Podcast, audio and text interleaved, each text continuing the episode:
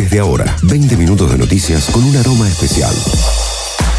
Todo lo que pasa en el mundo canábico está en No Todo es Humo. El informativo canábico, hecho podcast, temporada 2.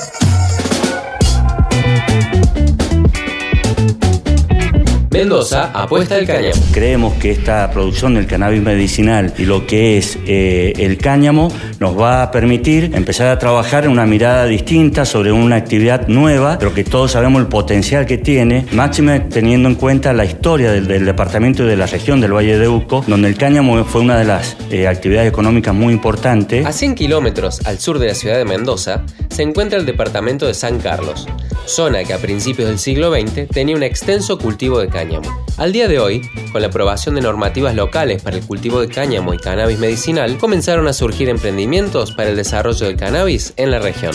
En este sentido, estamos hoy trabajando con esta empresa con el CONICET y con el INTA una actividad que nos va a permitir eh, tener mayor mano de obra, tener eh, una diversidad en lo que es económico y desde lo social y desde la salud nos va a generar eh, potencialidades más importantes que va a tener el departamento para los próximos años. La empresa CBD Dreams financiará parte del proyecto que se llevará a cabo en un predio de 40 hectáreas sobre la Ruta 40. El proyecto se divide en dos predios de 2 hectáreas cada uno, en los que se cultivará cannabis medicinal y cáñamo. Contarán con el asesoramiento del CONICET, la Estación Experimental Agropecuaria del INTA, la consulta y el apoyo de la Municipalidad de San Carlos. El intendente ha puesto toda la energía para acompañar esta inversión privada. Creemos que la parte pública es muy importante para encontrar eh, resultados, cuál es la genética que mejor se va a comportar en el departamento y para esto vamos a firmar un convenio con el CONICET donde el municipio se va a hacer cargo económicamente de esta investigación y desarrollo en donde vamos a trabajar con el CONICET dentro del predio acá en San Carlos todo el trabajo de los resultados en lo que son actividades de la construcción, la parte textil y de la parte del bioplástico. El director de Desarrollo Económico de San Carlos, Silvio Panoquia, indicó que el objetivo es desarrollar la producción de cáñamo para uso textil en construcción y bioplásticos. Esto ayudará al desarrollo de empresas locales que ya se dedican a estos rubros. Respecto al cannabis medicinal, se espera la creación de subproductos para la salud y la cosmética. El valor agregado que le vamos a permitir a la propuesta del cannabis cannabis medicinal, vamos a trabajarlo a través de la incubadora de, empresas, vamos a ver si el espacio permitiría poder generar ahí el valor necesario para bueno, que se pueda generar todos sus productos que necesitamos tener, no solo por la mano de obra, sino por la potencialidad de producción que nos va a permitir tener otro espectro en cuanto a lo internacional. Seguimos en Spotify, activa la campanita y agenda el siguiente No todo es humo. No todo es humo. El invitado.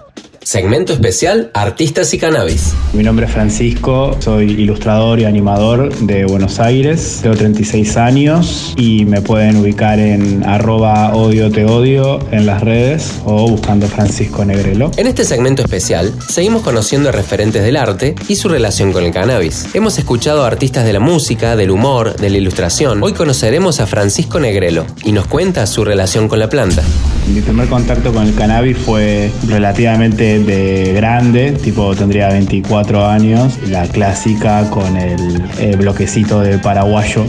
y en la actualidad, no, viste, siempre tengo florcitas y eso, este, como quien se compra una cerveza y la tiene en la heladera. Eh, no me considero un así como esos nerds del cannabis, por así decirlo, sino que bueno, sí está presente. Francisco nació en el 85 en Montevideo, Uruguay, y con influencias típicas de Cartoon Network y Nickelodeon, dibuja y anima en 2D. Su paleta de colores y contrastes nítidos hacen que su trabajo sea inconfundible. En sus cómics y tiras aparece un tono de humor muy singular y sarcástico. Seguimos escuchando para saber de qué manera interviene el cannabis en su proceso creativo. El cannabis quizás, no, sé si interviene como elemento inspiración en mi laburo. De hecho, yo no suelo fumar cuando trabajo, a menos que tenga que hacer cosas muy específicas de, color, o sea, como con trabajo repetitivo en una animación que estás haciendo color y por ahí sí, ahí que no se me hagan eh, tan largas el trabajo a las 2 de la mañana, por ahí sí fumo uno ahí, relajo y empiezo a pintar. Pero en lo que es el trabajo en sí, eso generalmente no, no lo involucro. Sí tiene una función quizás, lógicamente, ¿no? De, disparadores. Uno uno está constantemente anotándose ideitas y cosas para hacer y bueno, a veces bajo la influencia ahí se genera como una soltura más de disparadores, ¿no? Esto después yo, y calculo todo el mundo, lo agarra y lo desarrolla como se debe. Francisco nos habla del cannabis como disparador de la creatividad y cómo esa creatividad lo encuentra trabajando. En su perfil de Instagram, Odio Te Odio, podemos encontrar sus últimos trabajos. Además de dibujar para fanzines y medios digitales, escribió un libro cómic llamado La Última Invocación. Allí explora las bases de la magia del caos y postula que somos capaces de crear nuestro propio camino sin seguir dogmas. Yo nunca planteé mi laburo digamos, como, una especie de difusión de la militancia del cannabis. Quizás yo no sea una persona así como muy ducha, se dice en, lo que es esta militancia. Hay una influencia medio stoner en, lo que yo hago o, lisérgico así, pero digo, también es un poco herencia de lo que fue Cartoon Network en los 90, digo, no, necesariamente el cannabis en sí. Dicho esto, si alguien quiere hacer cómics eh, para eh, difusión de información canábica, estoy disponible. Negrelo también produce La Hora de los Fantasmas, un programa en vivo por Twitch sobre fantasmas y sucesos paranormales. Muy recomendado para escucharlo mientras te fumas Para cerrar, Francisco nos explica cómo entiende la actualidad legal del país y hacia dónde se dirige. Actualmente el panorama del, cannabis en la Argentina, para mí es cuestión de tiempo que ya lleguemos a estar así 100% legal y recreativo. No, sé de qué depende, pero me parece que ya, digamos, por lo menos una aceptación social mucho más grande hay. O sea, por lo menos yo veo eso. Por ahí me estoy refiriendo específicamente a, Buenos Aires, el capital federal. Lo veo muy similar a, a, lo que pasa con la cerveza, que, viste, empiezan a haber un millón de marcas y tienen etiquetas lindas y ahora, viste, en las latas te dice el tipo de lúpulo que usa, qué sé yo, este tipo de nerdeada específica de, lo que es un gusto quizás o algo recreativo se, está dando también eh, por el lado del cannabis. No todo es humo. Internacionales presidente de Panamá, Laurentino Cortizo, firmó dos decretos que reglamentan la ley 242 sobre los usos medicinal e industrial del cannabis. Un año después de que la Asamblea Nacional Legislativa aprobó el proyecto de ley que reguló el uso medicinal y terapéutico del cannabis y sus derivados, el presidente Laurentino Cortizo promulgó las reformas que establecen los reglamentos para la operación. El mandatario firmó esta semana dos decretos ejecutivos que reglamentan la ley 242 del 13 de octubre de 2021, que tienen como objetivo crear un marco regulatorio que permita el uso y acceso vigilado y controlado del cannabis medicinal y sus derivados con fines terapéuticos, médicos, veterinarios, científicos y de investigación en el territorio panameño. La nueva reglamentación permitirá que empresas importen, exporten, cultiven y comercialicen cannabis y sus derivados exclusivamente con fines medicinales o científicos. El uso adulto no ha sido legalizado en Panamá. La reglamentación establece cómo se expedirán los registros sanitarios y el proceso de otorgamiento de licencias. También se firmó un decreto que creará la Dirección Nacional para el Monitoreo de las Actividades Administrativas administrativas y operativas para la implementación de la Ley 242. Destaca que esta dependencia estará adscrita al Ministerio de Seguridad. El territorio estadounidense de Guam comenzará a recibir las primeras solicitudes para obtener una tarjeta de identificación de cannabis. El Departamento de Ingresos e Impuestos comenzará a aceptar solicitudes de tarjetas de identificación de cannabis el 29 de agosto. Este es un paso para obtener una licencia comercial de cannabis. El formulario estará disponible en www.wamtax.com y en la Oficina de Cumplimientos de la DRT. A partir del lunes 29 de agosto de 2022, la División de Cumplimiento del DRT comenzará a aceptar formularios DRT SICA completos para funcionarios responsables con la tarifa de solicitud de mil dólares para las nuevas tarjetas de identificación de cannabis de funcionarios responsables pagaderos en efectivo o cheque solo en el Tesoro del Guam. Declaró en un comunicado de prensa la DRT. La directora de la DRT, Daphne Mazapit Shimizu, ha dicho que es importante que cualquier persona que tenga la intención de presentar solicitudes de tarjeta de identificación de cannabis oficiales responsables se asegure de que el funcionario responsable se nombre en los documentos de la organización. Estos documentos pueden ser artículos de incorporación, estatutos, acuerdos de sociedad u otros documentos, según la estructura organizativa de la empresa. El director del Departamento de Administración, Edward Byrne, dijo que el tratamiento de los recibos en efectivo de las tarifas de solicitud no será diferente de otros recibos en efectivo por parte del tesorero de Guam y agregó que el departamento no ha sido informado de ningún problema bancario relacionado con los depósitos potenciales. Mientras tanto, la contratación de servicios bancarios para las tasas gubernamentales relacionadas con el cannabis y la recaudación de impuestos está en curso. DRT señaló que la ley actual de Guam prohíbe los productos alimenticios que contienen compuestos derivados de cannabis, pero que DRT y Departamento de Salud Pública y Servicios Sociales están trabajando en la oficina del fiscal general y el senador Clinton Ridgell en la legislación para enmendar la ley y permitir tales productos alimenticios. La ley de la industria del cannabis de Guam de 2019 desclasificó la marihuana o cannabis como sustancia controlada de la lista para Guam y autorizó el funcionamiento de instalaciones autorizadas relacionadas con el cannabis. La industria de la marihuana recreativa de la isla había estado esperando el desarrollo de reglas y regulaciones. Finalmente se adoptaron por defecto el 30 de mayo, luego de que la legislatura no actuara sobre las reglas dentro del plazo específico. Esto le dio al gobierno de Guam 90 días para comenzar a aceptar y procesar solicitudes de licencia. Los reguladores de Florida multaron a dos laboratorios de pruebas de marihuana con miles de dólares por presuntamente reportar información falsa o inexacta en sus certificados de análisis. El tema de los resultados de potencia de THC y las pruebas de laboratorio es un tema candente en la industria del cannabis en este momento, porque algunos ven la obsesión de las empresas con la potencia como problemática y potencialmente conduce a un comportamiento comercial poco ético. El 12 de agosto, el Departamento de Salud de Florida determinó que ACS Laboratory, con sede en Sun City Center, no cumplía con las normas después de una discrepancia sobre cómo se etiquetaba la potencia del THC de las flores en los certificados de análisis, es decir, el COA. Según los documentos proporcionados a MGB's Daily, los COA de ACS mostraron la potencia de la flor calculada en peso seco y los miligramos totales de THC informados en peso húmedo. Esto sucedió en dos lotes según uno de los informes. Las reglamentaciones de Florida exigen que la potencia de la flor entera utilizable se informe con el mismo contenido de humedad. En respuesta, el Estado multó a ACS con un total de 5 mil dólares. En otro informe fechado el 26 de julio, ACS entró en conflicto con los reguladores estatales por otra violación de cumplimiento. Esta vez, Trulip Cannabis notificó al Estado que había destruido un lote de productos de marihuana después de que no pasó la prueba. Pero la ACS no notificó al Estado sobre la falla de la prueba, que según la ley del Estado debe realizarse dentro de las 24 horas. Nuevamente, en respuesta, el Estado multó a ACS con 5 mil dólares más. Los reguladores estatales también informaron el 12 de agosto que Method Testing Laboratories con sede en Tampa no cumplía con las normas debido a la discrepancia en las muestras enviadas. El Estado investigó y descubrió que los números de potencia para las pruebas de flores por método se ajustaron al peso seco, lo que violó la regla para informar los resultados con el mismo contenido de humedad. El Estado multó a Method Labs con 6 mil dólares por reportar información inexacta en 6 COA. Informó para No Todo es Humo desde México, Toño Telles. No todo es humo. Noticias nacionales.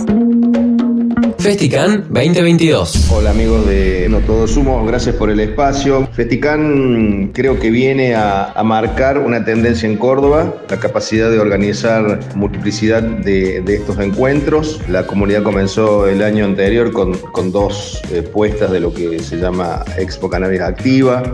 Vino la Expo Córdoba allí en el espacio Quality. Y ahora Festican nos convocaron algunos amigos, hay una agencia de marketing muy importante detrás de, toda la movida organizativa, la gente de conocido Chino Grow con sus copas y nosotros a través de la comunidad canábica Córdoba, de alguna manera eh, organizando todo lo que tiene que ver con los expositores. Del 9 al 11 de septiembre se viene el primer Festival Integral de Cannabis de Córdoba, el Festican. Se trata de un evento donde el público general, profesionales, cultivadores y emprendedores se unirán para compartir la cultura canábica. El evento cuenta con el aval de la legislatura de la provincia de Córdoba al declararlo evento de interés legislativo. Bueno, el Festican, las temáticas que van a poder presenciar quienes nos visiten, la parte medicinal, las cuestiones que tienen que ver con propuestas puntuales, por ejemplo, la kinesiología, vienen unos amigos desde Entre Ríos a dar una charla porque ellos ya están eh, trabajando con, con cannabis. Vamos a tener, por supuesto, las voces que tienen que ver con el activismo, con la organización de nuevas propuestas como el caso de Villa Ciudad Parque, talleres de cultivo, talleres que tienen que ver con iluminación, con medición de extracciones. Con No Todo es Humo hablamos con Daniel Langren de la Asociación Civil Comunidad Canábica Córdoba. Nos cuenta cómo surge y qué encontraremos en el evento que se viene en Forja Arena. La organización va a tener la responsabilidad de eh, asesorar y darle pie al inicio de los trámites del ReproCat. Y por supuesto va a haber algo novedoso que es banda en vivo durante toda la jornada, toda la parte de gastronomía y la Copa Cata va a tener una edición especial de carácter internacional. Habrá exposiciones y varias charlas, como cultivo orientado a ReproCan, dictado por quien les habla, terapias del dolor y sistema endocannabinoide, tratamiento del insomnio y ansiedad, veterinaria canábica, cultivos hidropónicos y legislación canábica para pymes. Además, habrá espacios donde se podrán realizar todo tipo de consultas con profesionales médicos. Va a haber stands de expositores, va a haber un espacio puntual para el cannabis medicinal y un espacio puntual también para eh, las organizaciones militantes, como el caso de la comunidad. El emprendedurismo está presente con espacios para la muestra de nuevas propuestas que tienen que ver con las actividades del mundo del cannabis, desde una escuela online hasta nuevos emprendimientos que tienen que ver con producciones puntuales. También vamos a recibir la visita de Leandro Ayala, que es el presidente de la Confederación Canábica Argentina, que recientemente estuvo dando un encuentro internacional sobre el mundo de la industria y hacia dónde va la industria del cannabis del cáñamo Este festival está pensado para toda la familia y a un precio popular. Además, se realizará la quinta edición de la Copa Cata Córdoba. Las entradas se pueden conseguir en la web del evento o en sus redes sociales. Mi nombre es Adolfo Hoffman. Soy médico cirujano, especialista en medicina generalista y especialista en medicina paliativa y tratamiento del dolor, a lo que me dedico hace aproximadamente 25 años. Ceres, que es la institución a la cual pertenezco, provee atención médica especializada dentro del marco de la medicina paliativa con el objetivo específico de proporcionar el soporte médico necesario para brindar dicha calidad de vida. Entre los conferencistas de la Festican estará el doctor Adolfo Hoffman, especialista en fibromialgia y dolor crónico, que nos contará sobre el uso de cannabis en medicina desde la mejora de la calidad de vida. En el evento de Festican hablaremos de las propiedades medicinales que tendría la marihuana y todos sus componentes. El cannabis tendría beneficios medicinales comprobados para el tratamiento del dolor crónico, presente en la fibromialgia, en las enfermedades oncológicas, en las artrosis avanzadas, en la artritis. También se usa para el tratamiento de náuseas y otros efectos colaterales en pacientes que reciben quimioterapia para cáncer y también para estimular apetito y mejorar la calidad de vida en pacientes que tienen síndrome consultivo debido al SIDA. Se usa también para el tratamiento de la espasticidad y el dolor neuropático que se puede acompañar en la esclerosis múltiple. La permanente búsqueda de actualizarse y mejorar la práctica profesional acerca a muchos médicos a los beneficios del cannabis. El Dr. Hoffman toma esa búsqueda como una responsabilidad ética y profesional. Una pregunta frecuente es cómo aparece el cannabis en mi vida profesional. En mi ejercicio de la profesión hay una permanente búsqueda de recursos y o medicaciones que permitan logros terapéuticos. El cannabis comienza a ser un valioso recurso terapéutico para los pacientes que trato y me consultan desde hace algunos años. Los aportes que los profesionales médicos podemos realizar para visibilizar la importancia del cannabis medicinal son muchos y muy valiosos, especialmente haciendo experiencia con su uso y encarando trabajos científicos que nos enriquezcan aún más en el saber al respecto. En el siglo XIX todo el mundo tenía cannabis en sus botiquines. Luego vinieron décadas de represión. Sin embargo, el mundo está redescubriendo al cannabis como medicina. Los médicos tenemos la responsabilidad de estudiar y divulgar los beneficios del cannabis medicinal. Hasta aquí, noticias para saber qué es lo que pasa en el mundo canábico. No todo es humo.